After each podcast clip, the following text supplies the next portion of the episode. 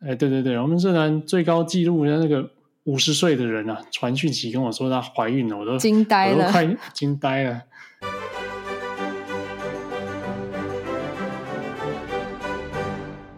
欢迎收听艾米丽与蔡医师的瘦身聊天室，一起聊聊关于瘦身的一切大小事。我是艾米丽医师，我是蔡明杰医师。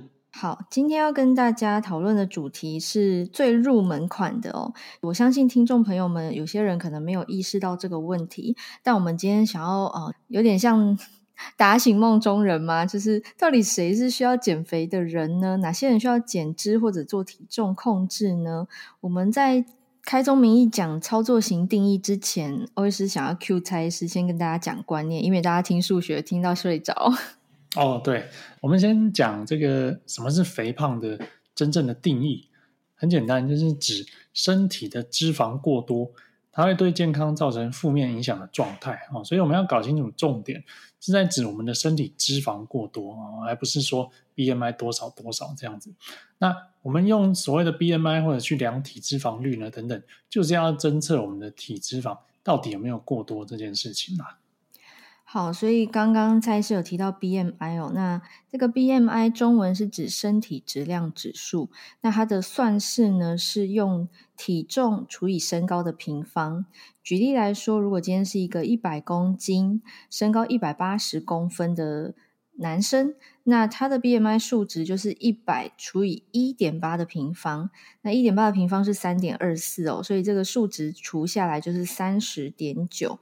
那我们亚洲人的 BMI 定义标准范围是十八点五到二十四，嗯，很明显这个三十点九大于二十四哦，那它是落在中度肥胖的区间。那另外还有一个算法是，好像刚刚蔡师有讲到的体脂率哈，我们有一些体脂计哈，量体重的同时可以量你的体脂肪啊、身体组成的一些数值。那个体脂率呢，女生的标准是算三十 percent 以上，男生是算二十五 percent 以上，大于这个数值呢，我们也会定义为肥胖。那最后还有一个更简单的，你都不用，你都不用量什么身高体重哈，就拿一个皮尺量自己的腰围。我们定义亚洲女生是大于等于八十公分，男生大于等于九十公分，哦我们就会定义说，哎，这样子的情形就是算肥胖了。好，刚刚讲到这个腰围八九十哦，这个口诀，女性八十，男性九十，嗯，哦，为什么会有这个方法？其实它就是在讲内脏脂肪啊。如果你看到肚子大大的哦，其实里面可能就藏了很多的脂肪肝啊、脂肪胰脏，还有肠系膜间的脂肪堆积等等。这些内脏脂肪，呃，根据研究已经知道跟三高慢性病特别有关系，哈，跟心血管疾病也比较有关联性，所以用一个很简单的腰围的数字就可以评估是不是有肥胖内脏脂肪的问题。对，因为我们开宗明义有跟大家提，这个肥胖指的是身体里面脂肪太多，而对健康产生负面的影响。那其中呢，我们人的身体里的脂肪有分，大略分为皮下脂肪跟内脏脂肪。那当中尤其以内脏脂肪太多，哦。更容易对身体产生一些负面影响哦。讲白话就是比较容易中风啊，比较容易呃这个心肌梗塞啊这种很突发的状况出现。是好，那这边讲讲的比较呃远离大家的健康危害，我们讲一些近一点好了，不然我觉得大家可能就会觉得好无聊哦。呃，欧医师自己其实以前也是一个泡芙人。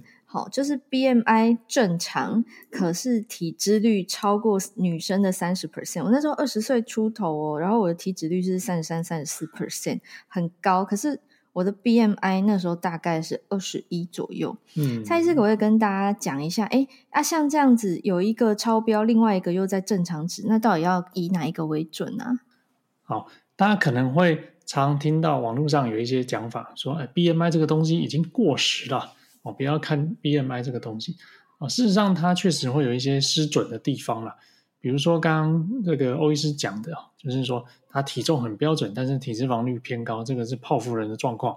诶，这个就没有办法用 BMI 去发现，所以有时候还是必须测量一下体脂肪率哦，包括我们家用的体脂计啊，或者是到健身房去量 InBody，诶，都可以获得一个参考的数值啊。哦，虽然没有办法说它百分之百正确，但是先大致了解一下自己身体的状况，这样是可以的。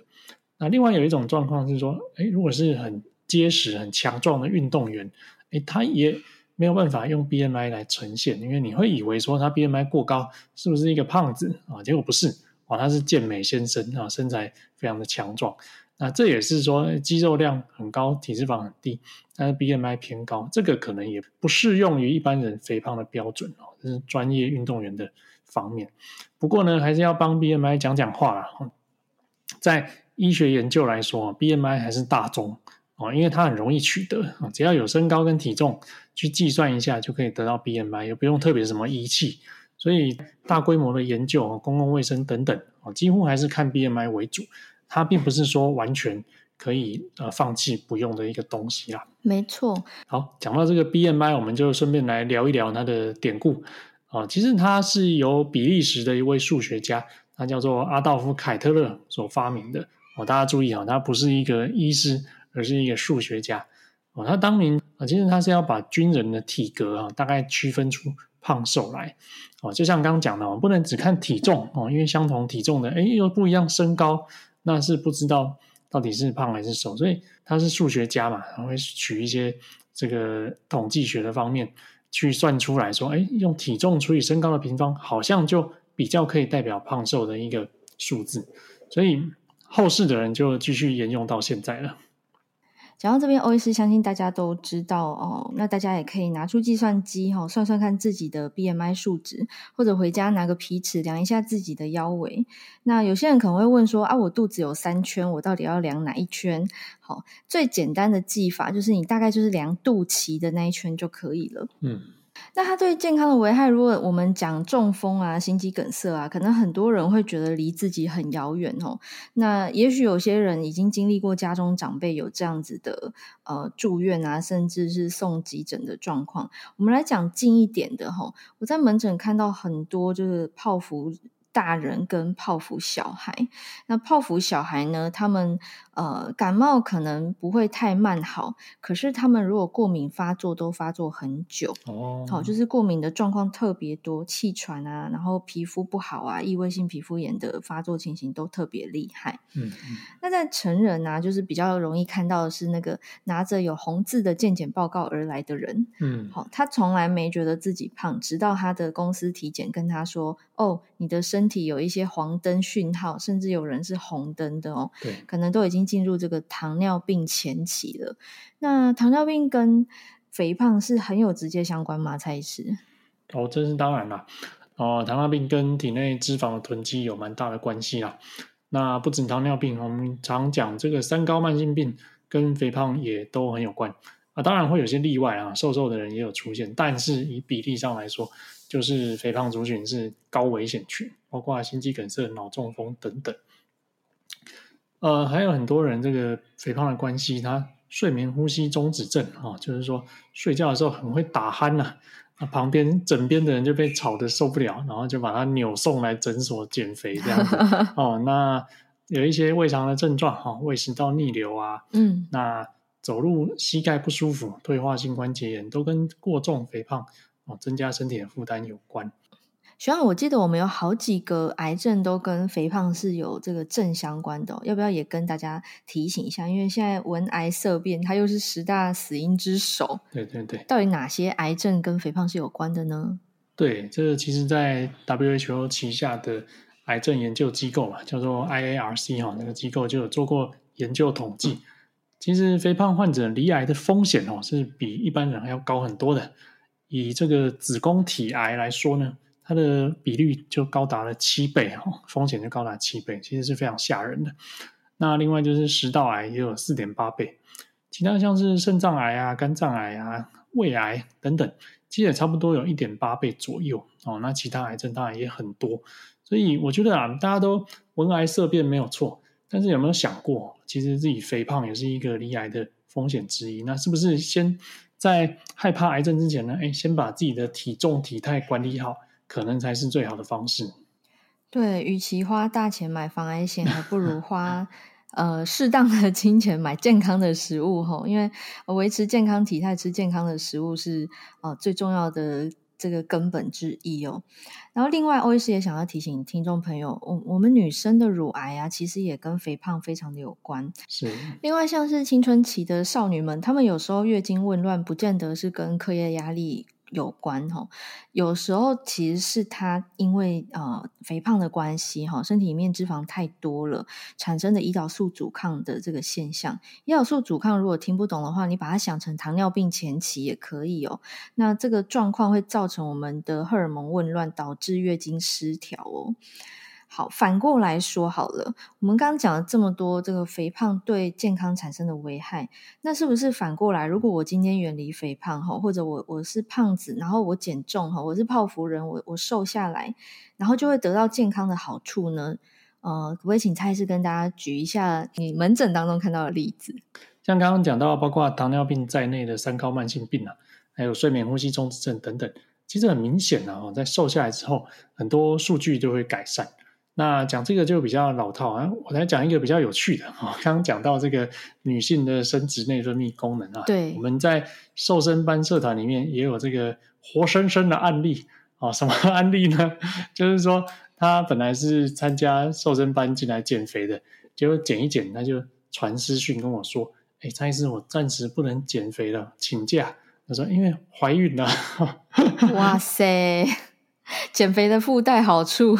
对对对，因为本来不容易怀孕，结果瘦瘦下来之后，这个内分泌机能就恢复，生殖机能恢复，就变得很容易怀孕这样子。现省二十万。哦，对对对，我们社团最高纪录的那个五十岁的人啊，传讯息跟我说她怀孕了，我都惊呆了，我都快惊呆了。哎，其实五十岁怀孕真的，呃，它其实很罕见，可是我真的也活生生遇过。哎，我在住院医师时期有一次去产房 stand by。所谓产房 stand by 就是儿科医师要去产产房待命哦，就是怕产妇生产的过程胎儿有什么风险这样子。对对对。然后当时那一个 stand by 的 case 就是 stand by 理由很简单，就是产妇五十岁，嗯哦、所以产科医师生怕有个什么万一，真正的高龄产妇这样子。对对对，好，所以呃，这个减下来好处之一呢，就是哎，如果是有这个呃生育方面状况的。嗯，听众朋友哈，不妨参考蔡 医师跟欧医师是亲身经历的案例哈，就真的就是减，慢慢的在减重的过程，自然而然就怀孕了耶。嗯，那另外啊，其实我呃门诊也有遇过，就我刚刚讲那个青少年月经紊乱的问题，经过一番努力啊，哈，她瘦下一点点而已，可是呢，她的月经就从那种半年来一次恢复成。一两个月来一次，然后他很开心的跟我说：“哎、嗯，是我月经来了。”这样，好，我想说，哎，月经来了，为什么要特地跟我说？哈，一问之下 才发现，哦，原来他原本是非常不规则的。这个瘦下来的好处，呃。不胜枚举啦，哈，光是外表的体态哦，对自信产生的巨大影响啊，是这个我相信是很多人哈默默内心都会在意的。包含我二十出头岁的时候，那时候我也是觉得，为什么牛仔裤去年的今年就穿不下了？好，那在欧医师鼓励完大家之后呢，我顺便来硫酸一下，很多人都把工作跟家庭摆在第一位，但是却没有很在意自己的健康哈，我觉得这是完全错误的做法。哦，你必须先要有健康，你才能兼顾你的工作跟家庭。哦，如果健康顾不好的话，其实工作跟家庭是都没有办法去好好照顾的。哈，所以先把自己的肥胖处理好，瘦下来之后，呃，你有了健康，你才有其他的好的生活。哇，蔡医师的话简直是暮鼓晨钟哦！这一集节目播出的时间呢，也已经来到今年最后一个月，倒数十几天了。那嗯、呃，如果说大家有什么新年新希望的话呢，欧医师想要呃建议大家哈、哦，推荐大家不妨把管理自己的健康放入第一顺位哦，first priority。是，因为。唯有健康是前面的一，你后面的那些零才有意义，啊，不然的话就是鸭蛋。对 对对。好，以上是这集节目的内容。那如果大家对于瘦身啊、减脂、减肥啊、有更深的兴趣，想要了解原理哈，这个底层逻辑呢，欢迎参考蔡医师的著作《搞懂内分泌，练成你的易瘦体质》书本里面有非常详细而且白话的解说。那如果跟我一样，就是看书看得有点辛苦哈，学习效率不佳，用听的也许是另外一个选择。蔡医师也有线上课程哦。对，欢迎参考我跟。城邦出版社合作拍摄的蔡明杰医师八周健康减脂课，摆脱时髦，吃出理想体态。对，这个书本跟线上课程呢，都是非常实用的工具哦。那我们也会在线上陪伴大家，所以欢迎大家追踪艾米丽医师跟蔡医师的粉丝团，我会把链接放在资讯栏里头，陪伴大家一起面对瘦身的大小事。谢谢你的收听，那我们下次线上再见喽，拜拜。谢谢大家，拜拜。